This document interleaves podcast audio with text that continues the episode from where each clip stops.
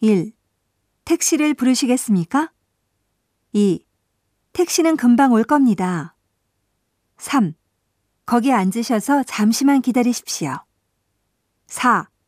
콜 요금이 400엔 추가됩니다. 5. 공항까지는 택시로 3,000엔 정도 나옵니다. 6. 호텔에서 역까지는 셔틀버스를 운행하고 있습니다. 7. 이 버스는 공항으로 갑니다. 8. 셔틀버스는 10분마다 한 대씩 있습니다. 9.